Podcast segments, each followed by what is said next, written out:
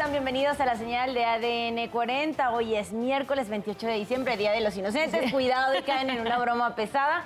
Yo soy Valentina Rodríguez. Y yo soy Mara Durón y queremos invitarlos a amanecer bien informados. Estas son las noticias para despertar. Autoridades de Hidalgo investigan el ataque con dos granadas caseras en una pelea de gallos. Publican en el diario oficial de la Federación el decreto de vacaciones dignas. La aplicación de los 12 días de descanso entra en vigor en 2023. Secretaría de Salud reporta cuatro casos de rabia en México. Se trata de tres niños en Oaxaca y una mujer en Nayarit. El próximo año habrá ajustes en algunos impuestos de la Ciudad de México. Más adelante le diremos con precisión cuáles son y cuánto es su incremento. Más de 60 muertos dejó la tormenta invernal Elliot que azota Estados Unidos. No se pierda más adelante la buena noticia del día. Demostraremos una campaña en la Ciudad de México para proteger de las bajas temperaturas a los perros en situación de calle. ¿Y qué pasó durante la madrugada de este miércoles? Nos los cuentas tú, Isidro Corro. Adelante. Muy buenos días. ¿Qué tal amigos? ¿Cómo están? Muy buenos días. Llegamos al miércoles. ¿Qué ocurrió durante esa guardia nocturna? Enseguida les ofrezco un resumen en materia policíaca.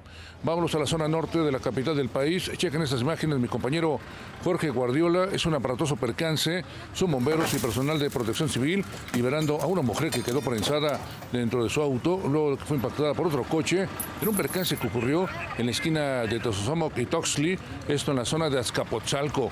Fueron minutos de angustia. Los bomberos finalmente utilizaron estas quijadas de presión, llamadas quijadas de la vida, para liberar a esta mujer y, conducirla a una ambulancia para ser llevada a un hospital. El eh, chofer responsable, el que provocó este accidente, se dio a la fuga.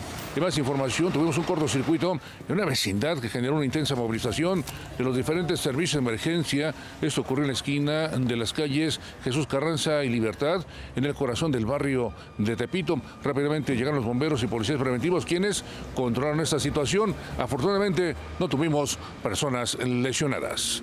Amigos, reporte que tenemos esta mañana. Isidro, muchísimas gracias por la información. Queremos invitarlos también a que visiten nuestro sitio web que es www.adn40.mx. Aquí podrán encontrar toda la información que necesiten y en el momento que la requieran. Si van a transitar por las calles de la Ciudad de México, tome precauciones porque hay un choque en circuito interior a la altura de Paganini. Si es que va a transitar por esa zona, salga con tiempo, extreme precauciones y maneje con muchísimo cuidado. Las condiciones meteorológicas en nuestro país todavía nos esperan días de eh, bajas temperaturas, habrá incluso algunas lluvias, vientos. Estos serán provocados por el Frente Frío número 20 que estará ingresando por el noroeste de nuestro país. En general, en la zona norte se verá afectada por este fenómeno meteorológico. Les recuerdo, trae vientos fuertes, además de precipitaciones. En el, en el sur de nuestro país hay un canal de baja presión, por lo que también se estarán registrando algunas lluvias. Todavía en las partes altas de nuestro país se estarán registrando heladas al amanecer. Téngalo en cuenta y abríguese muy bien. Les recuerdo también que en ADN 40 evolucionamos y queremos estar más cerca de usted. Por eso lo invito a reportar a través de todas nuestras redes sociales con el hashtag Ciudadano en Tiempo Real cualquier denuncia, reporte o situación que le inquiete. En redes sociales denunciaron las bolsas de basura que dejan en los árboles de las calles Jojutla y Magisterio en la colonia Tlalpan Centro. Les recuerdo que mi compañera Sara Uribe estará a las 12 del día leyendo todo lo que nos manden con el hashtag Ciudadano en Tiempo Real. Son las 5 y 35 minutos de la mañana. Seguimos con la información y lo hacemos con el siguiente resumen. Las autoridades de la Ciudad de México abrieron una carpeta de investigación por maltrato animal después de la muerte de Waffle en calles de la alcaldía Milpa Alta. Elementos del Ministerio Público desenterraron el cuerpo para realizarle una necropsia y confirmar la causa de su muerte. También reúnen los videos de las cámaras de seguridad para hallar a los responsables. Los vecinos se reunirán hoy con las autoridades para darle seguimiento al caso. Nosotros la alimentábamos, ya estaba esterilizada incluso y, bueno, pues al final lo que queremos es que se haga justicia con, con los animalitos. Vinieron en la mañana también a revisar las cámaras de la, del C4 para que vean eh, los rostros de las personas.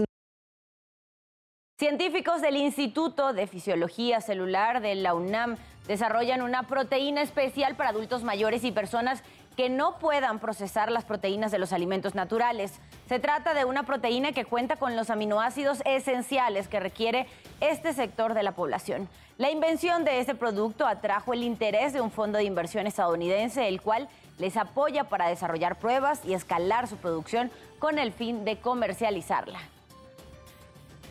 Y a partir del primero de enero, la tarifa de uso de aeropuerto, lo conocido como TUA, incrementará 2.02 dólares para vuelos nacionales y 3.83 dólares para vuelos internacionales. Esto para quien viaje desde o hacia el Aeropuerto Internacional de la Ciudad de México. Es decir, que a partir de 2023 se pagará 544 pesos por vuelo al interior de México y 1.033 pesos en vuelos fuera de la República. Esto más el costo, por supuesto, del boleto y los impuestos. Familiares agredieron al personal de seguridad y médico en un hospital de Colombia. Primero acudieron para que atendieran a un hombre que tenía un golpe en la cabeza. Al no ser atendido de forma inmediata, los familiares, quienes al parecer estaban alcoholizados, agredieron al personal. Incluso se apoderaron de los atriles donde se supone que ponen los sueros y atacaron a los vigilantes que utilizaron sillas como escudos para protegerse y sacar a los agresores. Personal de salud resultó con rasguños en el rostro y una persona con el brazo fracturado.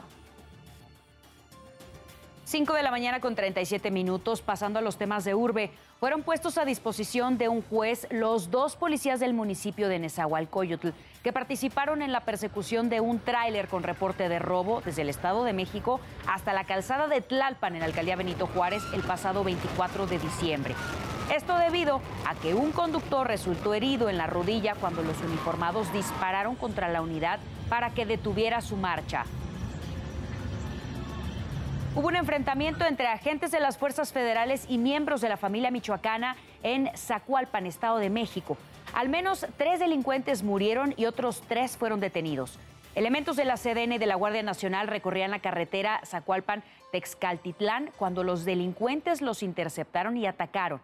Entre los participantes se encuentran Alberto N., alias La, la Macrina, jefe de plaza de la familia michoacana en el Estado de México, pero a quien tratan de identificar si se encuentra entre los detenidos, abatidos o logró huir. A quienes sí lograron arrestar es a Jorge Antonio N. y a Víctor Manuel N., el iguano, quien sería mano derecha de la macrina. En el lugar fueron aseguradas seis armas de grueso calibre, una motocicleta y una camioneta.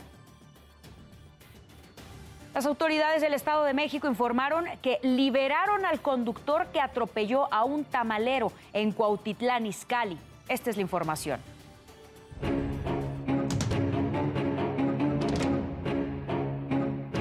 Este es el momento en que Jorge Claudio es atropellado mientras conducía su triciclo en la avenida Morelos de Cuautitlán Izcalli, Estado de México. En ese triciclo vendía sus tamales. El conductor al frente del auto compacto es Kenomar N, de 32 años. La imagen no deja lugar a dudas. Cuando toma la curva, ya no tiene el control del vehículo que conducía a exceso de velocidad. Con tal fuerza, golpeó por la espalda a Jorge Claudio. La víctima tenía 42 años de edad. El atropellamiento ocurrió el 24 de diciembre. En un comunicado publicado en las primeras horas de este martes, el gobierno de Cuautitlán Izcalli informó que elementos de la policía municipal detuvieron a Ken Omar cuando intentaba darse a la fuga. De acuerdo con Jorge Raciel Claudio, el hijo mayor de la víctima, su abogado le informó que liberaron a Ken Omar la mañana del 26 de diciembre, esto después de que pasaron 48 horas de su arresto y asegurando que se encargaría de la reparación de los daños. En la publicación realizada desde su cuenta de Facebook, Jorge exige justicia para su padre. La Fiscalía General de Justicia del Estado detalló que después de 48 horas de su detención, Ken Omar fue puesto en libertad, toda vez que el hecho delictivo por el cual es investigado es de comisión culposa y no amerita prisión preventiva oficiosa, de acuerdo a lo previsto en el Código Nacional de Procedimientos Penales que el 1 de febrero se llevará a cabo una audiencia ante un juez de control en la cual un agente del Ministerio Público realizará la formulación de imputación en su contra. Ken Omar N. mostró una póliza de seguro con la que garantizó el pago de la reparación del daño, mientras que su vehículo quedó a disposición de la representación social. Son las 5 con 40 minutos de la mañana, pasamos a revisar el panorama internacional. La tormenta invernal no da tregua en Estados Unidos, se reportan más de 60 muertos.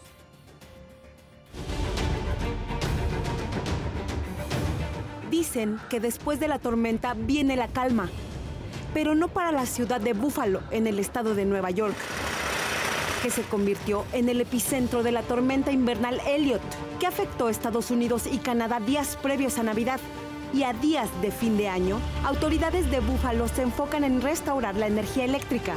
10.000 personas aún no cuentan con el servicio.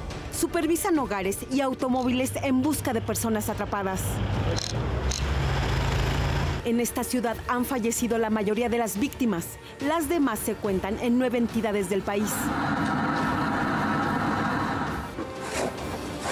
Más de 100 policías militares y soldados controlan el tránsito vehicular y multan a quienes infrinjan las reglas. Y es que en medio de la emergencia, conducir dentro de la ciudad está prohibido. La ciudad de Búfalo ha tenido la temporada invernal más nevada en la historia. Desde octubre pasado han sido registrados poco más de dos metros y medio de nieve. Entre hoy y mañana se espera al menos caigan 80 centímetros más de nieve.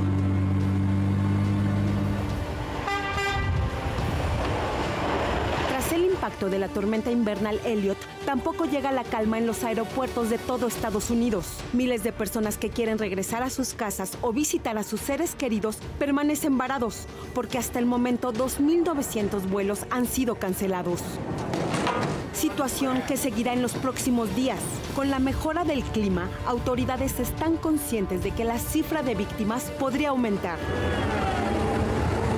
Seiza Pérez Murillo, Fuerza Informativa Azteca.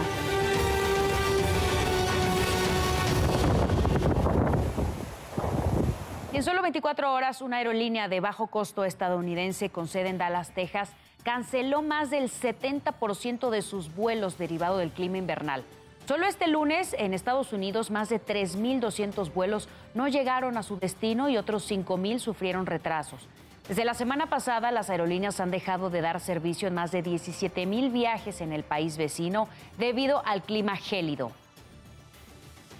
Y el presidente de Estados Unidos, Joe Biden, aprobó la declaración federal de emergencia para desastres para apoyar al oeste de Nueva York. La gobernadora de ese territorio agradeció al mandatario en redes sociales. Nueva York es el estado que más muertes ha registrado por el impacto de la tormenta invernal Elliot, con 27 hasta ahora.